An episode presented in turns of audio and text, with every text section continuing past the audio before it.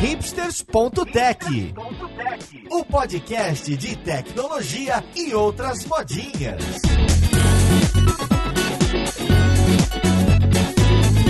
Olá, caríssimo ouvinte, seja bem-vindo a mais um episódio do seu podcast favorito. Esse aqui é o hipsters.tech, meu nome é Paulo Silveira e hoje a gente vai falar sobre Kubernetes. Isso é, se a gente conseguir entender a tecnologia que criaram para resolver um problema de outra tecnologia que criaram para resolver algum outro problema. Então vamos lá podcast ver com quem que a gente vai conversar.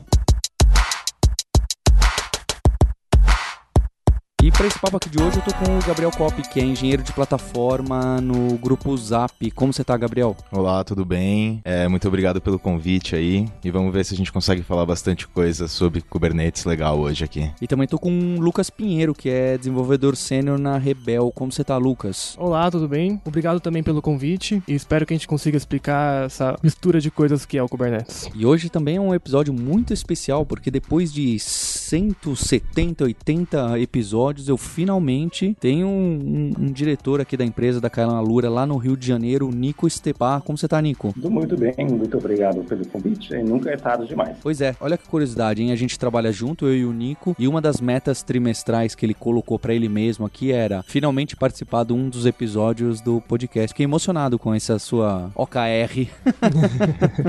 aqui eu sou, né? Palavra dita, né? Comprida. E junto com o Nico eu tô com a Roberta Arcoverde, que que é a nossa co-host, que eu acho que vai ser muito interessante para falar de Docker e Kubernetes aqui com a gente. Como está, Roberta? Oi, Paulo. Eu tô realmente animada pro papo. Eu acho que eu sei tanto de Kubernetes que eu entendo mais de orquestra de música do que de container.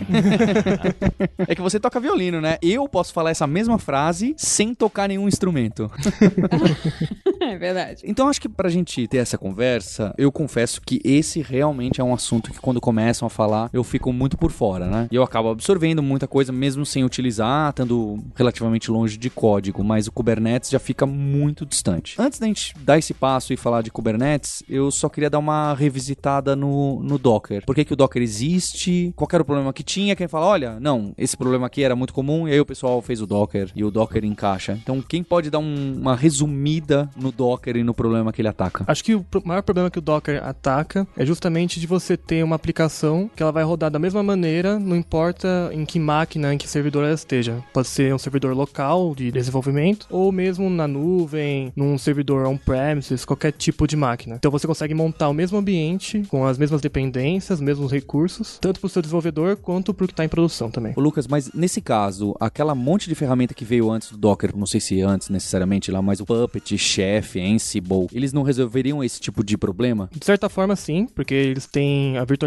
da máquina, mas a vantagem do Docker e outros tipos de plataformas de containerização é que elas são muito mais leves. Elas virtualizam menos do sistema operacional e usam mais do recurso da máquina, sem ter que você criar uma máquina virtual completa. A máquina virtual, ela emula tudo, tudo do sistema. O container nem tanto. Para casos muito específicos, pode até ter um probleminha assim no container. É difícil você chegar nesses casos, mas acontece. E enquanto na máquina virtual você tem realmente uma máquina que é como se fosse realmente uma máquina diferente. Ou seja, é quando eu trabalhava no começo, sei lá, cinco anos atrás, quando eu comecei a trabalhar no Stack Overflow, a gente tinha o Elasticsearch rodando no Linux, mas eu trabalhava na minha máquina Windows. Então, quando eu queria rodar o Elastic para fazer, sei lá, para desenvolver alguma coisa localmente, eu subia uma máquina virtual e era um processo pesadaço, né? Era lento, a gente usava acho que Vagrant, eu acho que era o nome da ferramenta para gerenciar, e era isso que você tá falando aí, para baixar uma máquina virtual e instalar, era um sistema operacional inteiro, era mega grande, consumia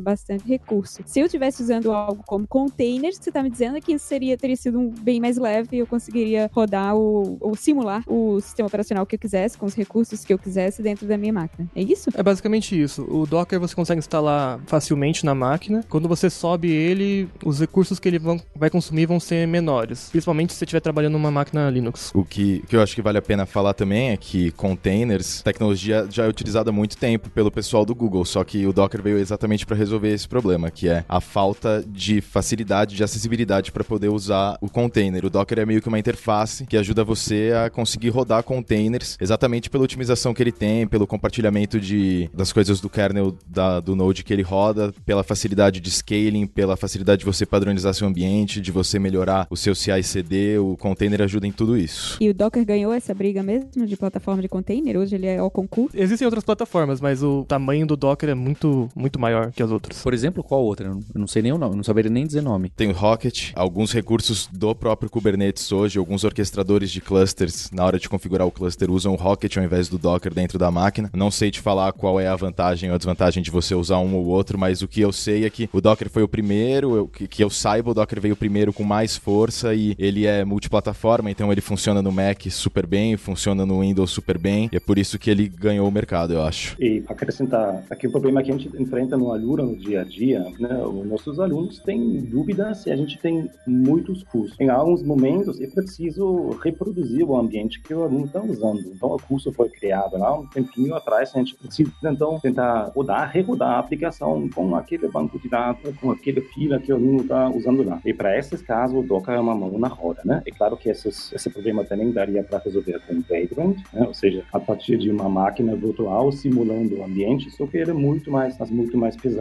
Então, com Docker, hoje em dia, é, é muito fácil simular um banco de dados local, MySQL, Oracle, sua fila que você precisa. Isso ajuda a gente demais né, na hora de corrigir e testar o que o aluno fez em casa. E, e Nico, eu consigo, inclusive, que ele rode um, um container Linux dentro do, do, Windows e com mais velocidade do que levantar aquelas VMware, aquele, aquelas coisas antigas. Eu sou da época do VMware, tá? Isso aí, esse Vagrant e tal, já é muito moderno para mim. É, é muito mais simples mesmo o Windows, Linux em cima do Windows. Consegue, consegue sim. Hoje em dia é tranquilo rodar né, eh, o Docker em cima do, de qualquer sistema operacional, né? Linux nativo também em cima do, do Mac, em cima do, do, Windows também é tranquilo, é possível. Isso vai um pouco além de, de configuração, né? Não é só que, ah, agora aqui você tem um ambiente para rodar essas aplicações. Pode ser que tais aplicações já com determinada configuração específica e com a minha web application que eu escrevi já prontinha para rodar. É, essa é uma das vantagens, principalmente de você usar container. Você faz uma imagem, né? Então nessa sua imagem você já pode colocar tudo que você quiser. O modo que o Docker ele faz a leitura do Dockerfile e ele monta o seu container seguindo várias camadas, ele faz com que esse processo seja muito rápido. Ele só faz alterações realmente na camada que você teve uma mudança. Então com isso você consegue padronizar tudo. O que você fazia antes, por exemplo, com o chefe, que você manualmente configurava toda vez que você subia uma nova máquina, quando você tem um container, não. Você já tem o Docker rodando lá, é só você colocar esse container para rodar que ele vai estar tá muito mais rápido funcionando com o seu app inteiro lá, com tudo que precisar para funcionar. Tipo, o MySQL já está instalado lá com aquele banco de dados, por exemplo, em vez do que roda o Puppet que faz um apt get install MySQLD e aí vai lá e dá o create table na mão. Não, ele já meio que já está lá pronto. Você ainda vai ter que fazer isso inicialmente, porque você vai ter que criar um arquivo de configuração para fazer essa imagem, mas ele é inteligente o suficiente para toda vez que você tiver que fazer uma mudança nessa imagem, no seu app lá dentro, ele não vai fazer essa parte de novo. Ele sabe que essa parte já foi feita, já está funcionando e o seu MySQL já está lá instalado, então já está pronto. É, as imagens são incrementais. Isso eu vejo como segunda vantagem. Hoje em dia, o artefato de build, né, ou seja, o resultado do seu desenvolvimento, como eu sou desenvolvedor, ou era desenvolvedor Java, me lembro que era um WR, um EAR, né, que isso era o artefato né, é, que foi então promovido para um ambiente de homologação, sei lá. Né? E hoje isso mudou, né? Isso é agora imagem né, que anda pelos stages, né? E você roda essa imagem já com o seu WR, já com Java, tudo embutido e promove essa imagem e não mais esse artefato específico da sua plataforma de desenvolvimento. Então, antigamente, quando a gente tinha o gem file do Ruby on Rails, o, o OR do, do Java, ou sei lá, uma DLL no Windows, que esse era o artefato final do meu sistema, dada a containerização e tudo isso, tentar ser agnóstico, falar, olha, toma aqui, não tem erro, é só rodar isso, não precisa ficar pensando em versão. Esse artefato final se tornou, tipo, quase que a imagem do computador inteiro que vai rodar o que a gente quer, é isso? Então, é apenas uma camada, né? O Docker tem essa ideia de camadas, né? Ou seja, vai ser muito menor do que uma imagem de autorizado do futuro, né? Isso é a grande vantagem. Inclusive, que você comita, né? No repositório, lá no Docker Hub ou no seu registro local. Mas é isso mesmo, né? Você comita, tem aquela imagem que possui tudo dentro, isolado para rodar. A partir dessa imagem, vamos falar assim, que tem menos erro. O que é muito legal pensar é que dentro da sua imagem você tem tudo que é necessário para rodar aquela sua aplicação. E só isso. A, a, outra parte vai ser feita pelo host, pelo Node. Então, quem vai ter os pacotes do que precisa rodar é o host, mas quem vai ter o que precisa para rodar a sua aplicação é a sua imagem. E hoje em dia existem vários sistemas operacionais para você colocar nos seus nodes que são extremamente leves e tem só o necessário para rodar o Docker, já que todo o resto para fazer funcionar o seu app vai estar tá dentro da sua imagem. Eu tô ficando um pouco assustado, Gabriel, porque você tá falando é Notes. O que que é o Notes? Porque eu quase entendi Node, eu falei, caramba, Node JS é um Node, está é um aqui Node. também. É, é como se fosse uma, uma máquina, uma máquina na Amazon ou no Google Cloud. Ou um, um Node eu considero o host onde vai estar rodando o seu Docker. É, já é um conceito mais do Kubernetes mesmo. Ou seja, então, quando eu faço um deploy da minha aplicação, hoje a gente faz o deploy jogando um pacotinho lá para os servidores uh, web a partir da minha pipeline de build e tal. Como isso muda num cenário de containers? Você não sobe mais só esse pacotinho, você sobe a imagem inteira? É, exatamente. Sobe a imagem que dentro da imagem vai ter também esse pacote, já compilado do jeito que você quer, com todas as dependências que você precisa, pronto para rodar. Se você usa Docker, ou seja, cria uma imagem,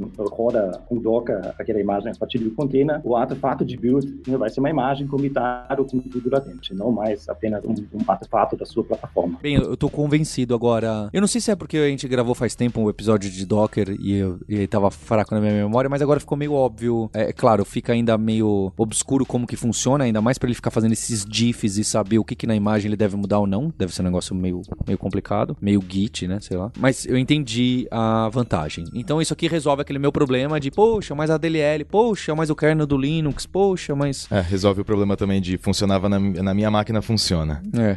Quando você usa containers não tem mais isso, porque como é um container, funciona em qualquer lugar. É a mesma máquina. Isso. Mas, bem, o Lucas já falou que tem um ou outro caso de exceção que deve ser aquele cara colocando o dedo dentro do bare metal, né? Alguma coisa assim. Legal, então eu entendi. E agora, qual foi o problema que isso causou que eles precisaram inventar o Kubernetes para resolver o problema que não existia antes? Um grande problema que o Kubernetes resolve é a orquestração desses containers. Como você, você gerencia esses containers. Conforme você vai tendo é, microserviços, vai tendo sua aplicação cada vez mais é, descentralizada, você tem que, de alguma maneira, conseguir gerenciar como cada parte da sua aplicação se comunica com o resto e também conseguir é, escalar cada parte dela. Então, se tem um recurso que está sendo mais utilizável, mais utilizado e você precisa é, escalar esse recurso, você tem que ter alguma maneira de fazer isso. Então, o Kubernetes ele ajuda nesse sentido, como eu mencionei também na comunicação entre os serviços, é, no, no, gerenciamento deles como um todo. É, ajuda então, bastante também você... na, na, parte de é, conseguir utilizar melhor os recursos das máquinas que você está utilizando. Ele ajuda você. O, o, o, problema que a maioria das pessoas teve com Docker é, é muito legal você usar container, mas isso é legal quando você tem alguns containers só. Lugares muito grandes, quando você tem mil containers, mil quinhentos containers, dois mil containers e você não tem uma ferramenta para te ajudar a gerenciar isso e saber o que está funcionando, o que não está funcionando, acaba virando um problemão. Algumas pessoas começaram a trabalhar em várias soluções para resolver a orquestração de containers, que chama. Ah, perfeito. Então você chegou no ponto que eu ia justamente perguntar. Orquestração de containers, Kubernetes, quando a gente fala disso, a gente está falando de múltiplos containers sempre. Então, se eu trabalho numa aplicação monolítica que usa poucos containers, a necessidade de ter um orquestrador diminui. Sim. Diminui, com certeza, mas tem, tem uma questão. O que você faz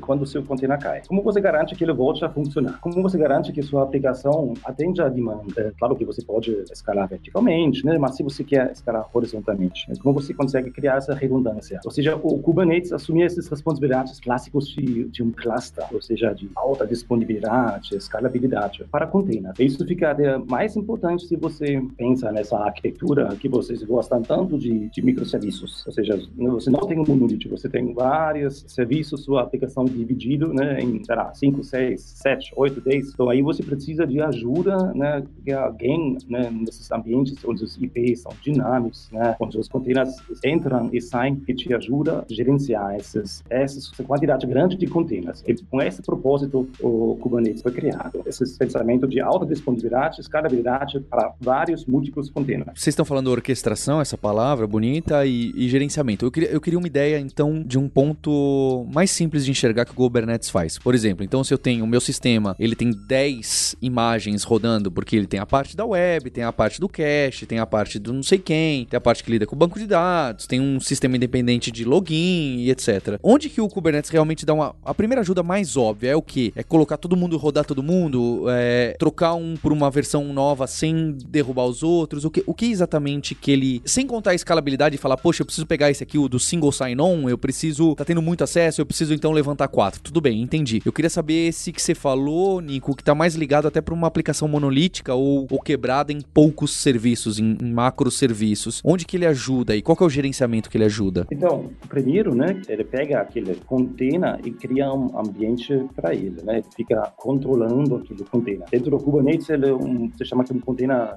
imortal, mas ele cria estrutura, abstrações em cima, né, que ficam de olho nesse container e quando ele cai, né, ele automaticamente sobe ele de novo, né? Ele tem as estruturas que chamam deployment, etc, né? Além disso, né, você consegue configurar para seus containers, esses ambientes que ele cria, né, volumes, né, que, que são muito ligados às nuvens, dentro da Amazon, dentro do Google, né, que o Docker por padrão assim não faz, né? Então você dá muito bem nesses ambientes de é, ele te dá uma forma uniforme, né, de colocar a sua aplicação que é baseado em vários containers, publicar ela, uma forma padrão também de infraestrutura como código, ou seja, tudo codificado dentro de um ou mais arquivos YAML, de comunicar isso a partir de uma API bem definido e publicar isso. Então ele padronizou e pensou numa forma, pensando nos containers e padronizado de publicar a sua aplicação que é baseado em, em containers. Paulo, você comentou do deploy também. Esse é um exemplo do que o Kubernetes pode ajudar. Por exemplo, eu tenho quatro instâncias do meu serviço, o mesmo serviço, e essas quatro instâncias estão rodando, quatro containers, e eu preciso colocar uma nova versão no ar. O Kubernetes tem mecanismos que permitem você colocar mais um container no ar, ele faz tudo isso automaticamente. Coloca mais um container no ar, espera esse container ficar num status de rodando, que ele consegue verificar que está tudo funcionando, para depois começar a matar os containers que existiam antes. Então vai fazendo, por exemplo, é, um, uma das possibilidades é ele criando um por um os quatro novos containers com as versões novas e matando os antigos que tinham antes. E existem outras também estratégias, porque às vezes eu não posso deixar dois de versões diferentes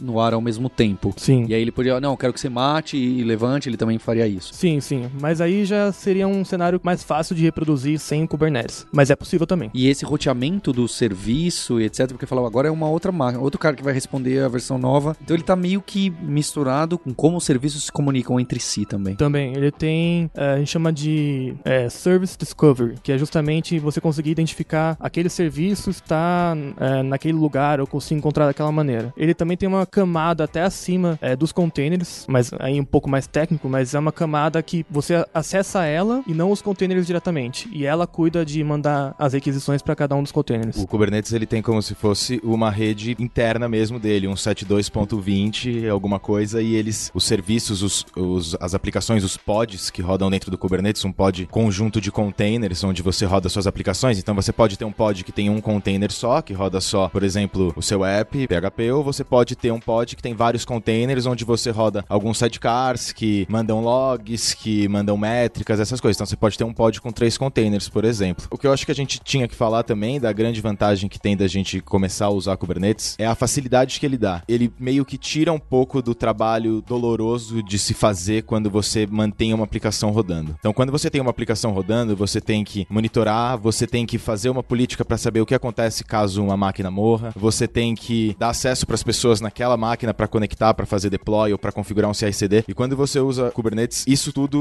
meio que é abstraído. Então, é facilidade, porque é muito fácil de você configurar uma checagem para ele saber quando a sua aplicação não está funcionando e ele subir uma aplicação nova. Ele gerencia automaticamente os recursos, então você precisa subir uma aplicação nova, ele sabe subir para você uma máquina nova que vá desperdiçar menos recursos. Então acho que o que a gente pode falar mesmo é facilidade, assim. Kubernetes é facilidade na vida de um desenvolvedor de software. Ele, de certa forma, substitui ou ele atua embaixo de uma estrutura de load balancer, por exemplo. Ele tem o seu próprio mecanismo. Então você não precisa ter um seu load balancer à parte, você usa Kubernetes para gerenciar tudo. Isso, existem algumas maneiras de você gerenciar. Dentro do Kubernetes, uma das coisas que você pode ter lá dentro são controllers. E um desses controllers, o pessoal chama de Ingress, que ele é um Nginx, que você coloca ele para rodar dentro do cluster e ele roda nessa camada de rede que a gente falou do cluster. Então, um cluster de Kubernetes que roda, por exemplo, dentro da AWS, ele tem permissão para criar um load balancer na AWS. Então, quando você cria um Ingress controller, você não está criando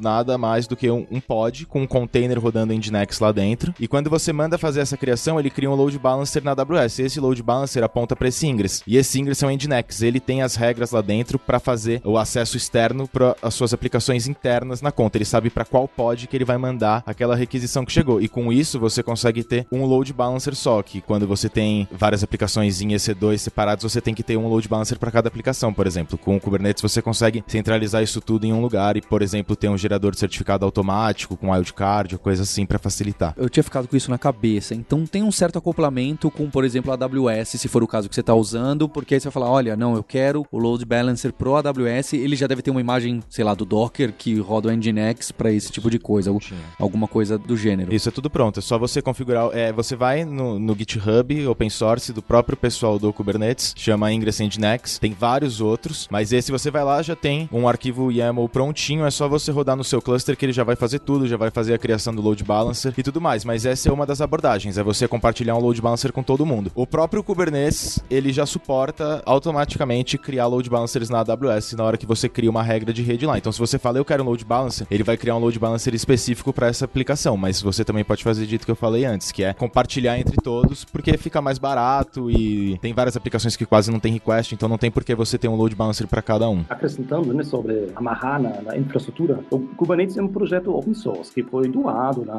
pela Google, né? E acho que foi um dos motivos porque fez muito barulho na comunidade, projeto open source, o Google está tá investindo, é, é, muito, muito ativo, né? Também tem uma, uma, série de projetos open source até ao redor do Kubernetes, até impressionante. É, mas o que eu queria dizer, né? Como é um projeto open source, né? Os, os grandes provedores de nuvem, né? Adotaram. É claro, o Google na frente, né? Mas uh, Azure também tem, eu, Amazon, como vocês já falaram, também tem. Mas eu também posso rodar o meu Kubernetes local na máquina. Tem uma implementação, o Minikube, que é uma máquina virtual, e você instala o seu Kubernetes uh, local na sua máquina e pode testar e brincar ou até usar para testes, né? Aquelas configurações para você gerenciar e criar seu ambiente, seus containers, então, local na sua máquina. E o legal é que essas configurações vão funcionar no ambiente da, da Amazon, vão funcionar no, no, Google e vão funcionar também lá no, no, Microsoft. É claro que vai ter alguns momentos que você vai se amarrar, mas o Kubernetes representa uma certa abstração, ou seja, você cria de forma mais independente o gerenciamento, as configurações de gerenciamento do seu, seu container e ganha um, um pouco, né? Algum momento você vai ser, é, mas ganha uma, uma, certa independência lá do seu provedor de, de nuvem concreto que você está usando. Se você pegar, por exemplo, uma, uma arquitetura de alguma aplicação sua que você tem rodando cluster de Kubernetes configurado na Amazon e você pegar esses mesmos YAMLs e talvez com poucas modificações você aplicar eles direto no Google ou talvez sem nenhuma modificação, dependendo do que for, ele vai subir lá e vai funcionar também do mesmo jeito. Então você tira um pouco essa amarração sim. Algumas coisas você fica amarrado, mas aí vai ser decisão sua mesmo de alguns outros serviços, mas pelo Kubernetes mesmo, você não fica amarrado. Sobre o que falou de rodar na sua própria máquina, tem um projeto super legal que chama Minikube, que ele é uma versão ultra reduzida do Kubernetes para você poder rodar local na sua máquina. Quem quiser mexer é super fácil, é só instalar e já tá funcionando e funciona exatamente igual um Kubernetes normal rodando em qualquer cloud por aí. No mundo real, o que acontece é o desenvolvedor aqui desenvolvendo, eu clico lá build, ele já vai gerar a imagem do Docker, vai pegar aquela imagem do Docker, vai jogar no canto que o Kubernetes indicou que aquele cara deve ir para homologação, tá? Ou ambiente de teste. E na minha máquina eu não vou estar tá rodando nada do Kubernetes. Costuma ser assim? É, sim. Na sua máquina você não precisa rodar nada do Kubernetes. Uh, aí você tem, existem maneiras de, do seu computador do, se comunicar, por exemplo, com o,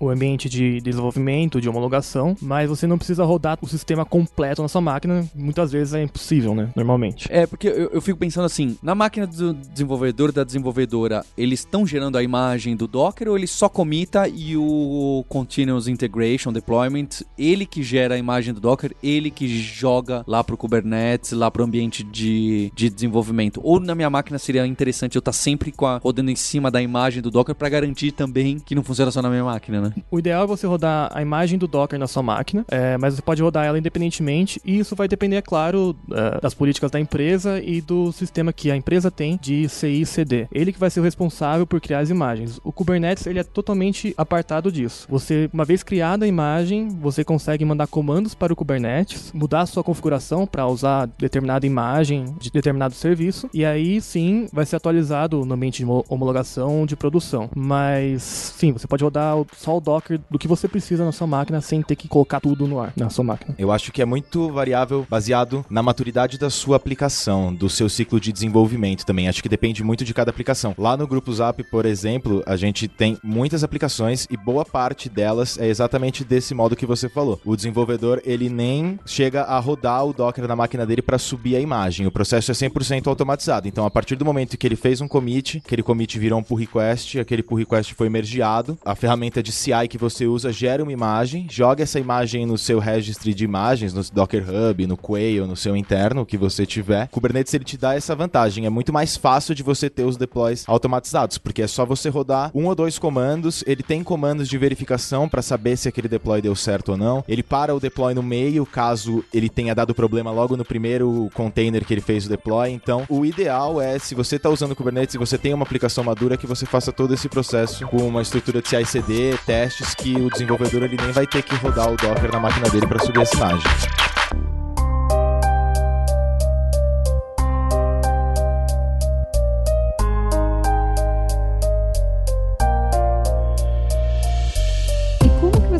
Scripta o Kubernetes para fazer essas verificações? Qual a linguagem que ele usa de, de scripting? Ah, uma grande vantagem do Kubernetes é que não tem uma linguagem. Na verdade, ele usa arquivos de configuração. Declarativo, de alguma forma. Certa, é, exato, declarativo. Você pode criar, é claro, scripts, então você configura. A cada 30 segundos eu vou rodar tal script para ver se o meu processo está rodando, se está tudo ok. Ou vou chamar tal porta do serviço para ver se teve algum problema, se tem alguma coisa que não está funcionando. É, mas não existe uma linguagem do Kubernetes. É tudo configuração. É claro, são uma configurações próprias do Kubernetes, mas é muito mais simples do que é, um script ou uma linguagem. Como a gente falou agora há pouco, é para você poder rodar uma, uma, aplicação dentro do Kubernetes, é, você precisa ter basicamente duas coisas, um deployment e um service. E isso são dois objetos do Kubernetes. Então, o deployment é um arquivo de configuração e o service é um arquivo de configuração. O service ele vai abrir o seu container para a rede. E o deployment é onde tem todas as configurações daquele seu app. E é, são nessas configurações que eu coloco isso que você acabou de perguntar. Então, dentro dessas configurações, eu vou ter um espacinho lá, bem simples de você escrever, ó, o health check da minha aplicação é feito no endereço tal, na porta tal, você checa tantas vezes, se não der ok, você não coloca esse container para receber request. E aí você já é notificado que isso não está funcionando no seu CI/CD e o seu deploy para no meio. Então, toda essa verificação, tudo isso que a gente está falando que o Kubernetes faz é tudo configurável via o arquivo do deployment que gerencia a sua aplicação. Ele que gerencia os containers. O Kubernetes tem esse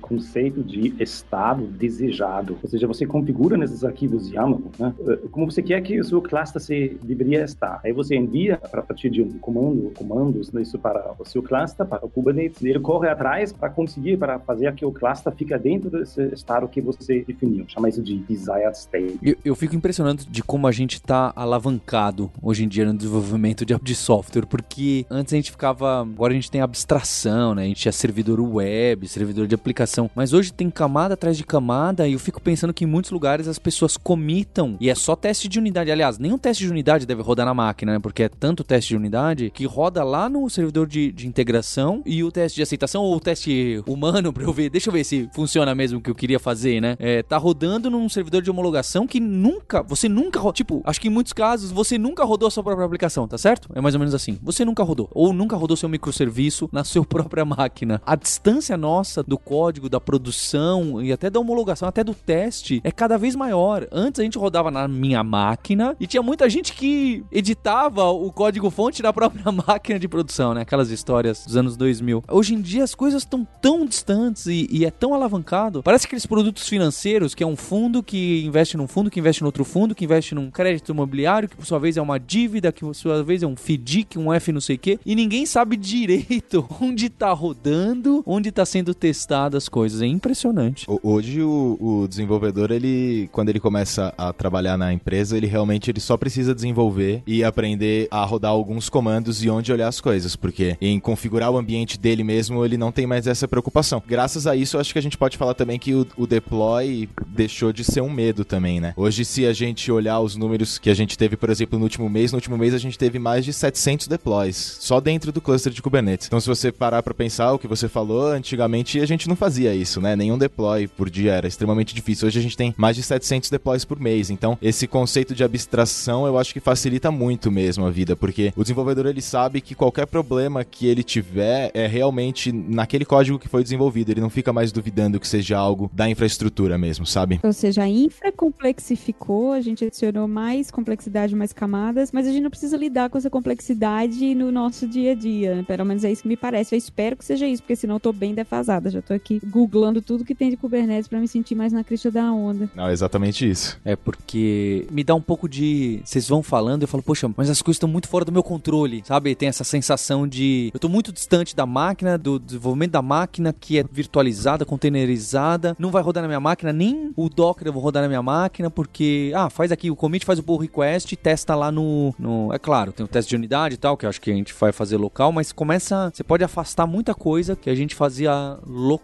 né? né? É, em teoria, pro bem, mas me dá aquele medo de, de fora do controle não estar rodando na minha máquina. É curioso. É uma ansiedade mesmo. Isso. Eu fico pensando, mas e se eu quiser ver o arquivo específico? Cadê o meu arquivo de configuração do app que deveria estar no servidor X, né? Não, você tá muito distante de você todos esses conceitos. É, você sempre consegue rodar na sua máquina, isso é possível. Tem uma grande vantagem também que você tem um ambiente muito similar. Você consegue muito mais facilmente colocar sua aplicação para rodar num ambiente muito mais similar ao de produção do que você teria rodando na sua máquina. Você sobe para homologação, consegue já ver o seu serviço, o seu código integrado com todos os outros serviços e já vê possíveis erros, fora os testes unitários e testes de integração que rodam automaticamente. Se você é aquele desenvolvedor que você é apegado pelo seu app, você não, você não precisa ter medo de usar Kubernetes também, porque ele é realmente só uma abstração, só uma facilitação que é colocada na frente do seu app, porque você ainda consegue fazer as coisas do mesmo jeito que você fazia antes. Você só vai mudar os comandos que você usa. Mas assim, você vai continuar desenvolvendo do mesmo jeito. Se você quiser olhar log da sua aplicação, você vai conseguir olhar log do mesmo jeito. Os arquivos de configuração da sua aplicação é você que vai continuar fazendo do mesmo jeito. Só vai mudar um pouco o modo como você gerencia esse app, como você faz deploy desse app, como você cuida da vida dele. Mas para você olhar o que você olhava antes é basicamente a mesma coisa. Ah, você chegou num ponto que eu queria muito tocar também, que era pro ouvinte agora que tá trabalhando sem Kubernetes, qual seria o passo a passo ideal para migrar, por que ele deveria migrar e qual seria assim, a, quais as preocupações que eu teria que ter para migrar o meu ambiente para usar Kubernetes? Bom, acho que a primeira coisa seria, se você tem uma aplicação monolítica, é, separar ela em microserviços, começar a usar o Docker, porque para você conseguir rodar tudo no Kubernetes, primeiro você precisa ter é, os seus serviços no Docker, que é o requisito básico é, dos containers. Eu acho que também é muito importante quando, por exemplo, você tá na sua vida normal, usando o chefe e as suas instâncias normais e você tem vontade de ir para Kubernetes. Eu acho que um ponto muito importante é você tem que construir essa cultura entre os seus desenvolvedores também, porque tem que ser algo que os desenvolvedores aceitem, porque como a gente falou aqui agora, apesar dele conseguir ver as coisas do mesmo jeito, muda um pouco a forma dele trabalhar. Ele, ele começa a trabalhar com imagens, ele não roda mais as coisas na máquina dele, tem que começar a fazer CI/CD de tudo. Então você tem que começar por essa cultura primeiro, que o desenvolvedor ele tem que começar a se preocupar com código e não com infra, que é algo que eles costumam se preocupar muito. A gente passou há dois anos e meio atrás, mais ou menos, por uma migração de tudo de EC2 para Kubernetes. Também de São Paulo para Virgínia por causa de preço. Mas assim, a gente teve uma vantagem muito grande que era lá no Viva Real na época, todo mundo já estava em containers. Então foi super fácil a gente colocar para Kubernetes. Foi só a gente fazer a migração dos apps e tudo. Óbvio que a gente teve problema, não sabia direito como orquestrar um cluster, monitoramento e tudo, mas isso você vai aprendendo com o tempo. Para o desenvolvedor, eu acho que é cultura, saber que vai mudar um pouco a forma dele trabalhar e desenvolver, mas que vai ser muito melhor para ele. Eu acho que é, é, é, importante você pensar que você vai ter que dedicar um tempo seu para gerenciar esse cluster caso você escolha que ele fique dentro da sua empresa, caso você não queira usar um desses clusters prontos da Amazon ou do Google que são muito legais. Falando assim, até parece que o Kubernetes é meio mágico, que ele faz tudo por você, é, mas é bom ter em mente que tem muita configuração que você vai ter que fazer, principalmente a primeira vez que você roda. Depois que ele tá rodando, é mais fácil de dar continuidade, mas esse comecinho, esse startup, você tem que estudar bastante Kubernetes, entender bem como que é a configuração dele, a nuvem, como ele se relaciona com a nuvem que você está usando, seja Amazon, Google, o que for, conseguir é, fazer essa configuração. É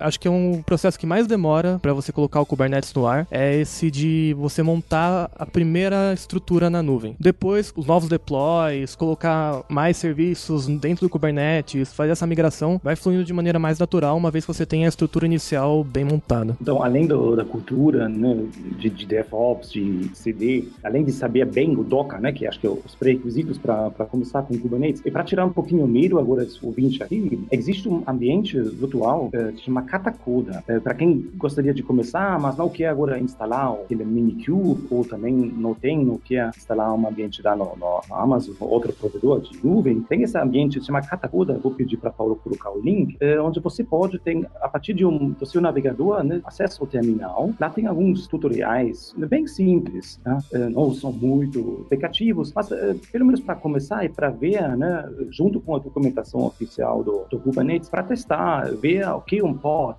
como se comporta um deployment, qual é a estrutura, quais são os, os comandos lá dessa, dessa ferramenta kubectl para você controlar o seu cluster. Então é bem legal começar e você não tem nenhum esforço para instalar na sua máquina. Funciona, você abre lá uma session e já tem o seu Kubernetes, o Minikube rodando, é, acessível a partir do seu navegador. Se chama Katacoda. Aproveitando já que você já está falando nas outras letrinhas aí, ao redor do Kubernetes que é muito usado, quais são outros que nem você citou o Ingress aí, eu não sei pronunciar, é, e esse Katacoda que o Nico citou, o que, que é outra coisa que aparece muito e é muito frequente que vocês gostam de usar em, em conjunto? E por que, que o pessoal põe Kubernetes com 8 ali? É Kubernetes? É alguma piada de número? O que, que é que é aquela siglazinha que às vezes vocês escrevem? É, a sigla é porque, na verdade, são oito letras entre o K e o S. Não é nada muito especial. É só pra... porque Kubernetes é uma palavra muito grande. Eu acho... É, tipo internationalization, né? Eu achava que era Kubernetes, é alguma piada assim. Eu lia, tipo, Kates, antes de saber disso.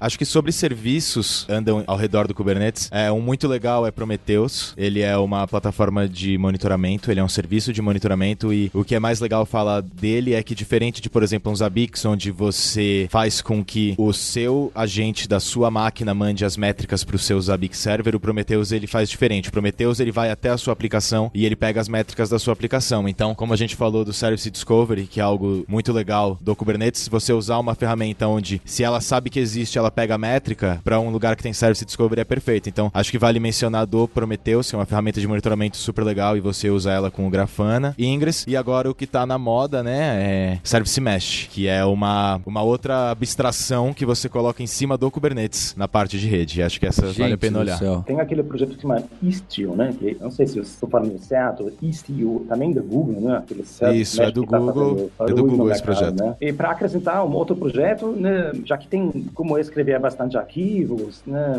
ehm, e, e tem alguns conflitos na hora de atualizar o seu cluster, é, existe um projeto, um, um tipo gerenciador de dependência, eh, se chama Helm, que também está bastante popular eh, junto com a comunidade Kubernetes. Helm é um- uma forma de, de simplificar o seu deploy eh, com Kubernetes. Então, Você define dependências eh, e consegue versionar os seus arquivos, os seus deploys de maneira mais fácil. É, lá na Rebel a gente usa o Helm também e ele facilita bastante você manter um estado da sua aplicação, você conseguir atualizar, fazer rollback, ele ajuda bastante nesse sentido. E se você tem vontade de orquestrar o seu próprio cluster de Kubernetes, então se você trabalha num time onde você quer gerenciar um time de Kubernetes, uma das melhores ferramentas que tem, que a gente usa lá no grupo Zap, chama Cops. Bem parecido com o meu sobrenome, só muda a última letra, mas é Cops e ela é um orquestrador de clusters. Então, Kubernetes tem uma estrutura de masters e workers, masters, masters onde rodam a API do Kubernetes, o banco de dados e tudo mais, e os workers onde você roda a sua aplicação. O Cops ele serve para gerenciar a criação desses recursos, a você trocar esses recursos, a você fazer update, então é uma ferramenta bem legal de olhar também. Ela também é do próprio Kubernetes, então ela fica dentro do repositório do Kubernetes. E a gente falou que o Kubernetes é open source e além dele ser open source, se eu não me engano, ele é a ferramenta no, ele é o repositório do GitHub com mais contribuições atualmente. Se você abrir o repositório agora, por sinal, você vai ver que tem mais de pull requests abertos lá para serem aprovados e mergeados e isso é diariamente, frequentemente, mais de 90 mil commits. E Roberta, você está convencida? Vai migrar aí o, o servidor do Stack Overflow para usar Kubernetes?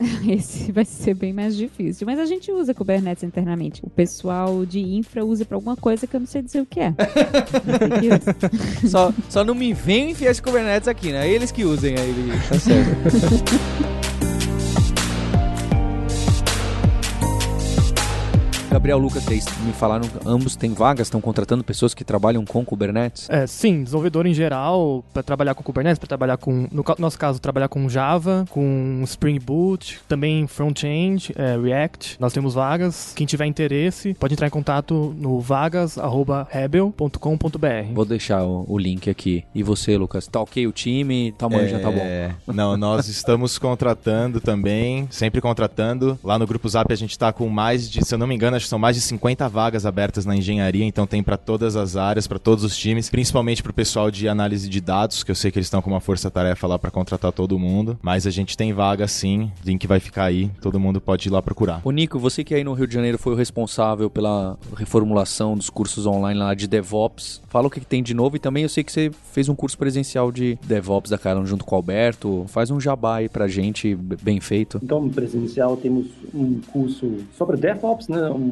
belo resumo, né, um belo apanhado sobre o mundo DevOps, da cultura, é, começando no mundo ágil, né, até chegar lá no, no monitoramento das ferramentas é, mais específicas. E também temos um curso mais específico, mais técnico sobre Docker, né, onde a gente quer também colocar um pouquinho de Kubernetes, mas a gente vai, vai mexer lá. Né? Então temos esses dois cursos, um pouquinho mais específico, mais técnico, um, um curso mais geral sobre o mundo DevOps, para quem está interessado. Né? E na, na Lura acabamos de lançar nossa nova formação de DevOps, né, que dá uma, uma boa introdução sobre o mundo, que significa um movimento cultural, né, mas precisa ser apoiado pelas ferramentas e técnicas, e a gente vai passar pelas né, fases, sei lá, etapas principais do mundo DevOps, ou seja, começando lá é, com aquelas ferramentas de, de provisionamento, vamos ver um pouquinho de, do, do Vagrant, Ansible e Puppet, vamos depois, lógico, falar bastante sobre Docker, temos também um pouquinho, né, que a gente não falou aqui, o, o concorrente, o Docker Swarm, e lógico, o Kubernetes, Continuous Integration, de deployment não pode faltar, então vamos ver lá do GitLab, vamos falar sobre Jenkins, né, sobre essas ferramentas mais populares hoje em dia, até o final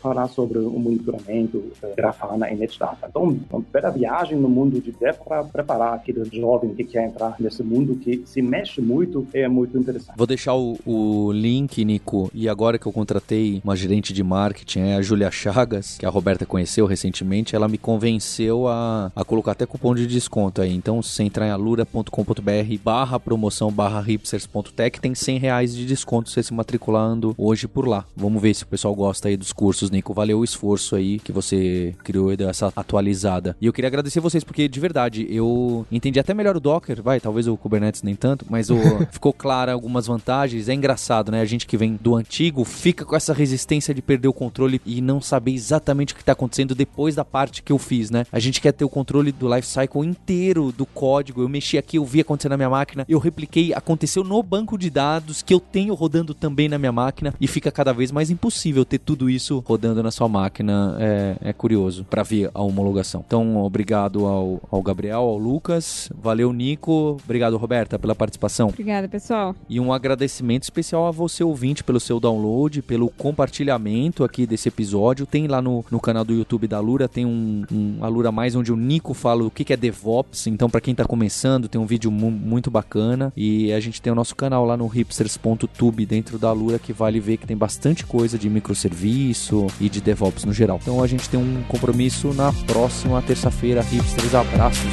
tchau.